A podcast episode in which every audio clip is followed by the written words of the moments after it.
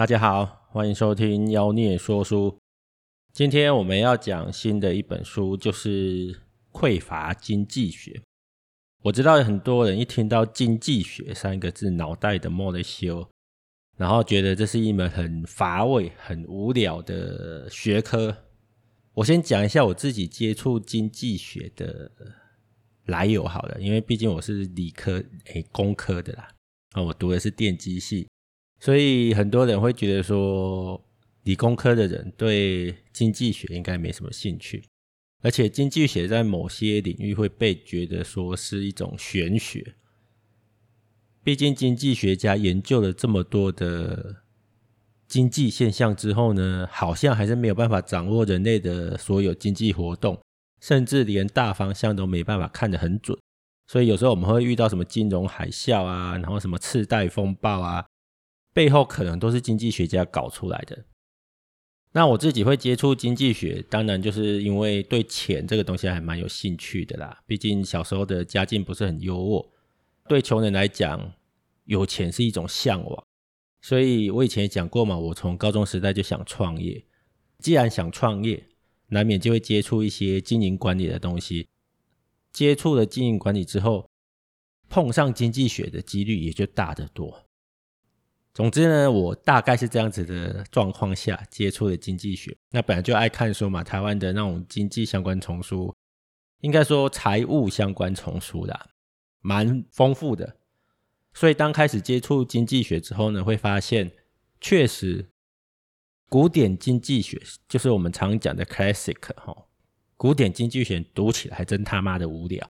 我也硬啃了很多所谓的大部头的。书籍，像我还去找熊彼得的经济发展理论来看，不过我得承认没有全部看完呐，毕竟那是一本非常非常厚的，也不是只有一本，它好几本，莫名其妙，它是非常厚的一本著作。这一种著作其实读起来真是真的是很像在做研究啦，不是那么有趣。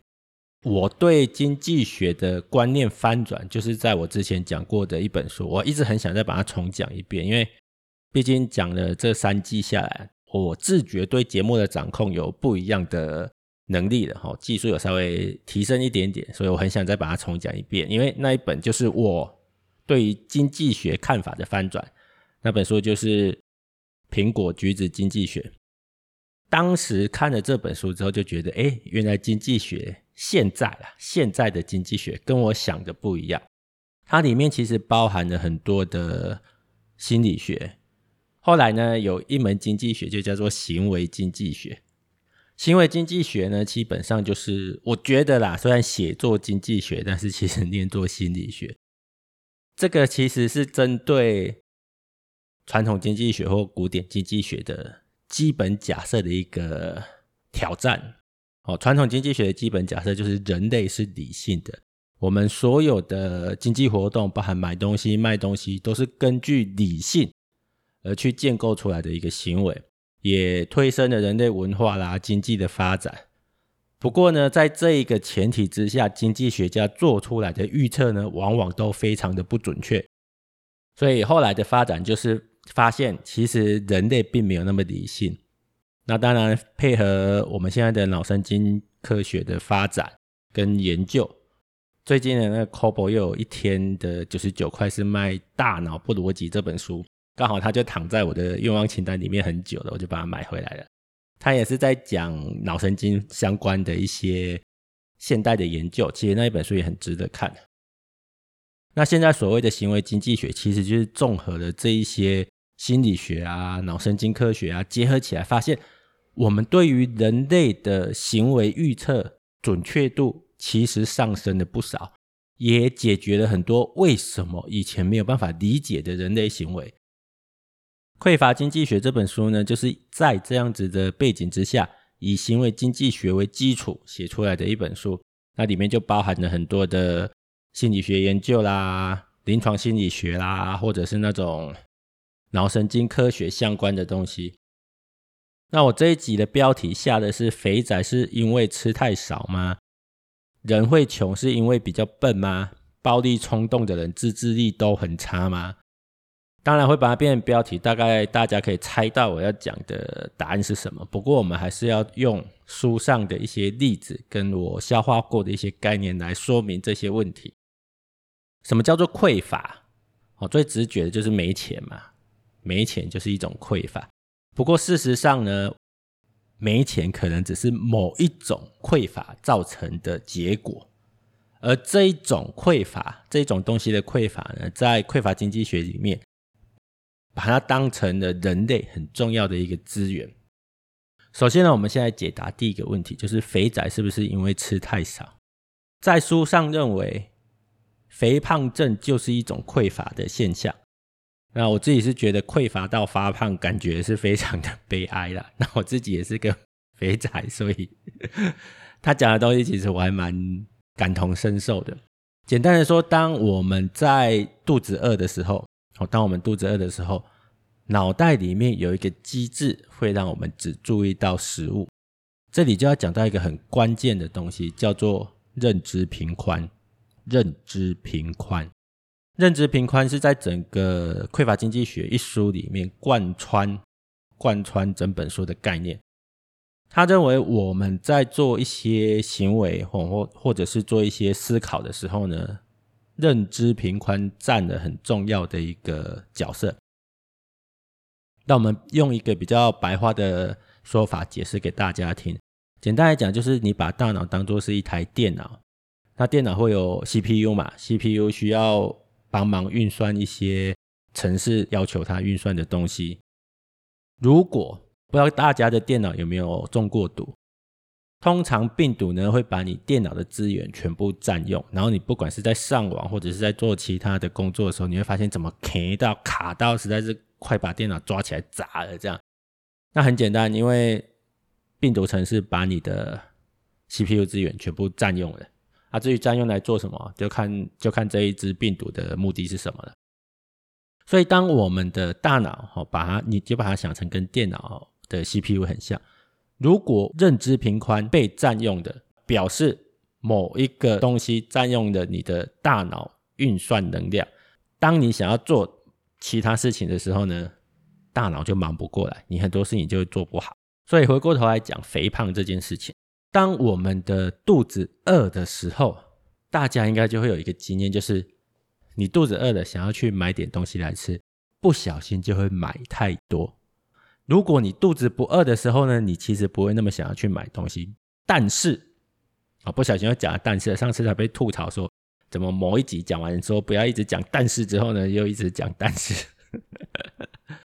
好，大家自我练习一下。总之，如果你肚子饿去买东西，你会买太多。如果你肚子不饿，然后硬逼着自己去买东西，你可能有规划说，我今天就是要去 Costco 啦，或者是要去全联啊，或者是要去菜市场啊，买个。食物啊，回来囤货一下。这时候你可能不那么饿，你就会比较理性一点，你就会比较理性一点。为什么会产生肚子饿买太多，然后肚子不饿呢？就会比较理性的状况呢？因为当我们肚子饿的时候，脑袋就只会注意到食物，这个时候食物就会完整的占据你的认知平宽，你的自制力没有办法被认知平宽处理了，所以你就失去自制力了。这个时候你就会买太多。那吃东西也是一样的概念。你很饿，就很容易吃过多，哦，很饿就会容易吃过多。最近很流行那个断食疗法，或者说一六八断食，甚至是五二断食，长时间断食。我自己还蛮喜欢这种方式的，因为它比较简洁一点。哦，这个之后如果我还有记得的话，我再讲断食的好跟坏。哦，用匮乏经济学的角度来讲，我们回题哈，就是肚子饿的时候。会让你只注意到食物，然后呢，自制力会被你的认知频宽排除，所以不小心就会吃太多。我想我的经验应该跟大家很类似啊，就是如果跟人家约好了要聚餐，然后聚餐的地点是一个吃到饱，通常那一天呢，我就尽量不吃了嘛，然后就让自己饿着肚子去吃，吃到饱，就会可以多吃一点，感觉上可以多吃一点。等你多吃一点，觉得。有点饱的时候，其实已经来不及了，因为那时候已经吃太多了，就会有一种饱到很难活动，不太能走路的那种现象。那最近年纪越来越大，对这种状况实在越来越不能忍受，所以就会稍微有点 告诉自己不要吃太多。回过头来讲，为什么匮乏反而会导致肥胖？就是当我们肚子饿的时候，我们刚刚讲的认知频宽，认知频宽在这几集讲匮乏经济学的时候会一直提到，所以务必把它记起来。认知频宽只注意到你的食物，只注意到食物。这个在书里面举了很多的实验，例如让一个实验人员肚子饿，然后告诉他说，让他看着那个电脑荧幕的状况，那电脑荧幕会不断的打出不同的单字，就有发现肚子饿的情况下，这些受测人员几乎哦都只会注意到跟食物有关的单字，那偶尔他们会在那个食物这个单字跟食物有关的单字后面藏一些小红点啊，或者是一些一般人会注意到的东西。不过当你肚子饿的时候呢，几乎所有人都注意不到后面的小红点，反而肚子不饿的人都有很高的几率可以指出，诶，他有看到那个小红点。这就是肚子饿的时候，我们的大脑只会注意到食物。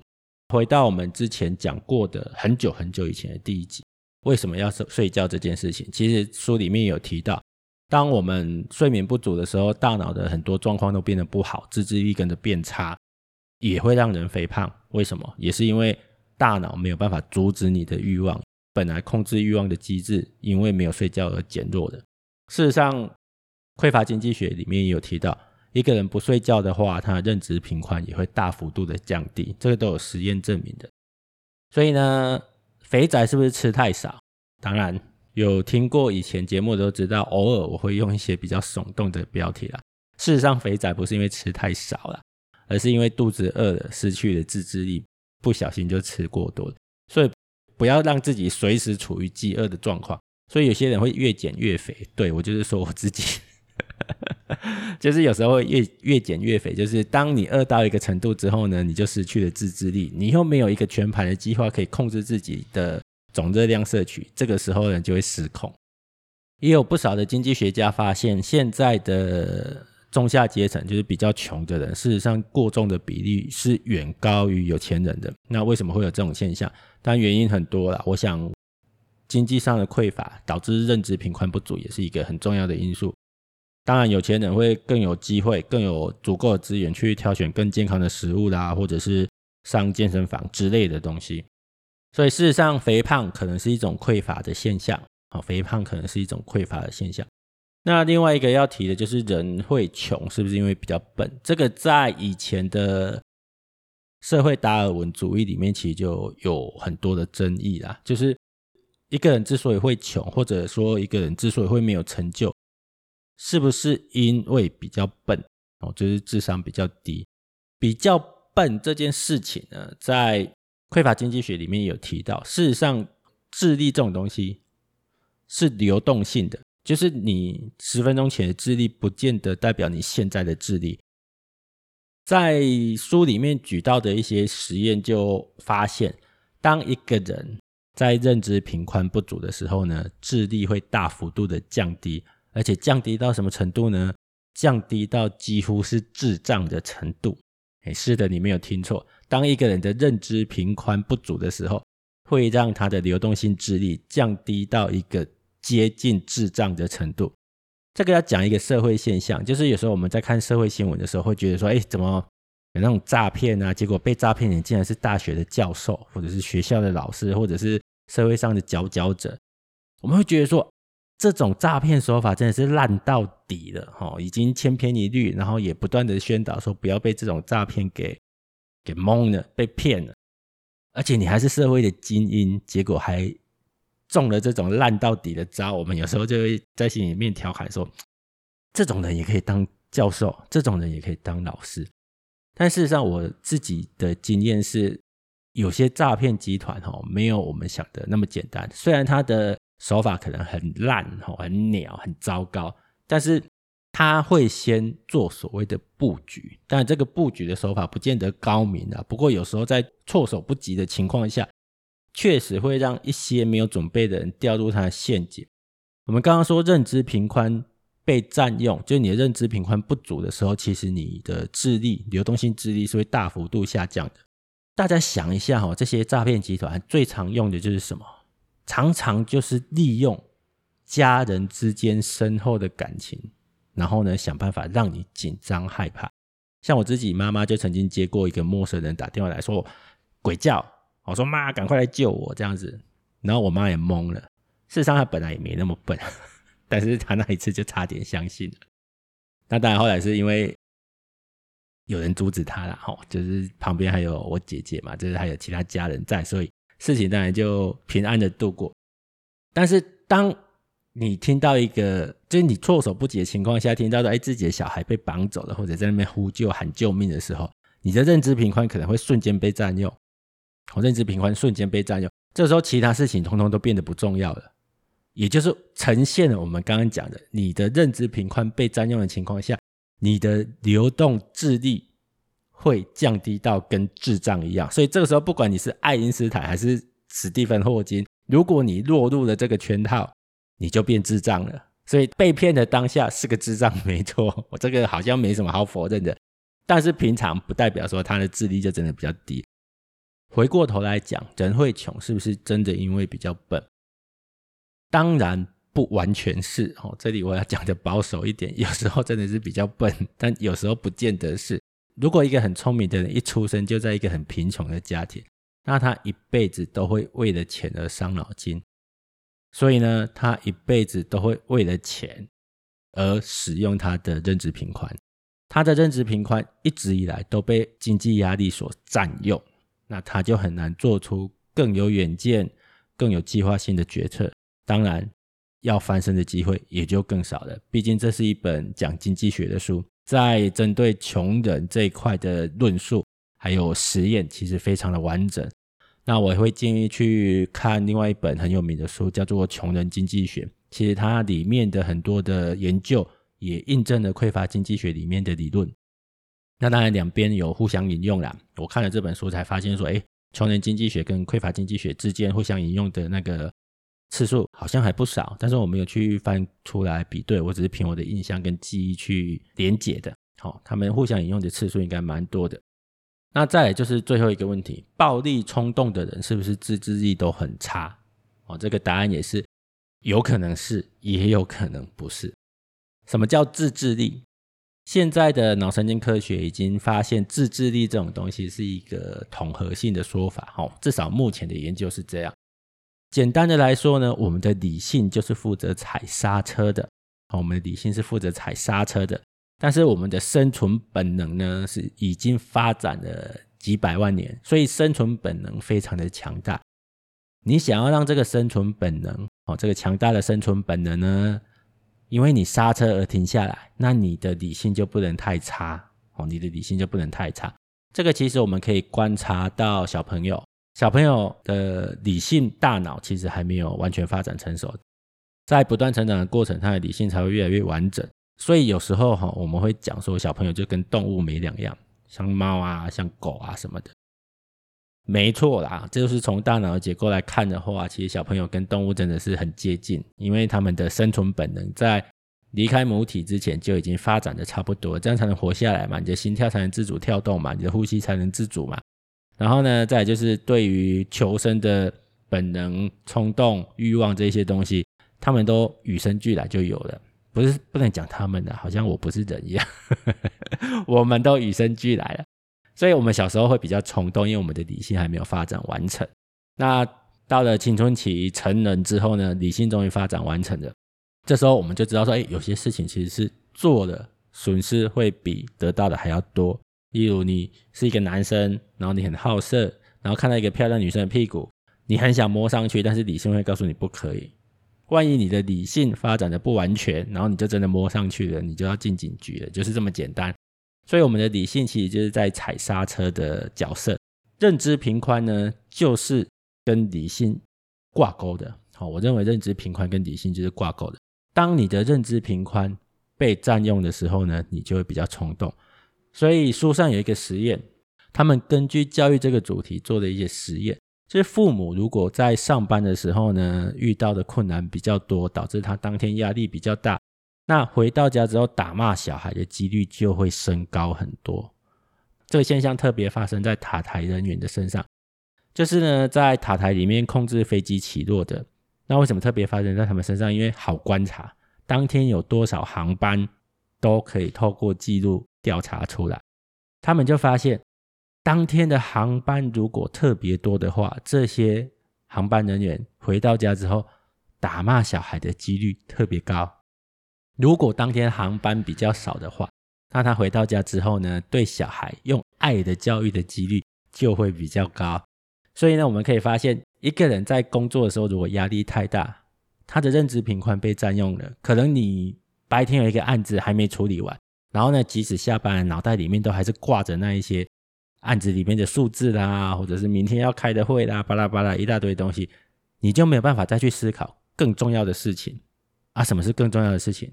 跟家人好好的沟通，对小孩用比较合理的方式教导，这些就是更重要的事情。然后呢，因为他不在你的认知频宽里面，而你就会用比较原始的方式去对待这件事情，就是冲动。所以，一个平常彬彬有礼的人，为什么会突然变得脾气暴躁？我们就可以去推测，也许他最近遇到了什么事情，占用了他的认知频宽。如果你观察身边的人突然态度跟平常不太一样的时候，你应该要想的是，他是不是有什么？心烦的事情导致他的认知频宽被占用了，多一点关心哦，也许可以让关系更美好。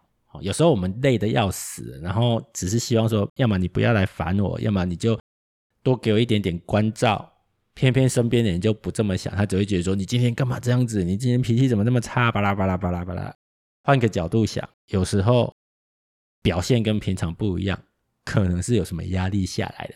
所以，认知频宽是整本书很重要的一个核心观念，而整本书也都在讲，当认知频宽匮乏的时候，到底会发生什么事情？哦，你必须做某件事情，但是你的认知频宽被占用了。这一讲占用，好像讲的好像我们可以把它释放出来一样。事实上，根据实验啊，当我们的认知频宽被虏获的时候，被 capture 的时候，你是不由自主的。哦，你是不由自主的。像我现在如果跟你们讲说，你脑袋里面不要想牛奶，不要想白色的牛奶，基本上你脑袋里面就已经被白色的牛奶给虏获了，不会完全想不到。一样的，如果你今天有某些压力，例如你明天要付账单了，但是公司的薪水还没下来，你肯定整天都在担心这件事情。或者是说你是学生，你明天要交报告，但是你现在还没有写，你肯定整天都在担心这些事情。如果旁边有一个人很白目的跟你讲说：“哎，你就不要烦恼这些事情啊，想点开心的事情啊。”你觉得你做得到吗？基本上是很难的，因为我们的认知频宽被虏获的时候是不由自主的。这也要讲到忧郁症这个概念。我常常在讲哦，当我们碰到一个有忧郁症的亲友的时候，不要整天跟他讲说：“你就看开一点啊，你就正向一点啊。”你就积极一点啊，你不要那么负面啊，不要想那么多啊。事实上，忧郁症患者在发病的情况下啊，他也是不由自主的会去想到很多负面的、很糟糕的事情。你在旁边讲这些屁话，真的也是没有用。其实这个在匮乏经济学里面讲的概念是结合的起来的，就是当我们被虏获认知贫困的时候，那是你不由自主的，哦，那是你不由自主的。那因为认知贫困实在是太重要了，是整本书很重要一个核心观念，所以我们第一集呢就花了这么多时间，再好好的聊一下这个认知贫困。那，哎，我好像还没有介绍这本书。我这本书，总之呢也是很值得买的一本书。我最近都一直在打书，帮书打广告。这本书很值得买，很值得看。尤其是如果你对经济学有一点点兴趣的话，这本书应该可以满足你。那如果你对经济学有完全没兴趣，觉得经济学很乏味的话，我觉得它应该可以改变你一点想法了。现在的经济学已经不像以前那样子，只有数字啊、推导啊什么的，已经有很多的走入社会的各种观察跟各种实验，甚至很多的社会实验的统计出来的结果，推翻了我们以前对人类行为的想象。匮乏经济学是一本很棒的书，很值得看的书。那今天很重要的一个观念就是认知频宽。我们下一集会再把认知频宽讲得更细一点。好，那今天的节目呢，就先讲到这边，谢谢大家。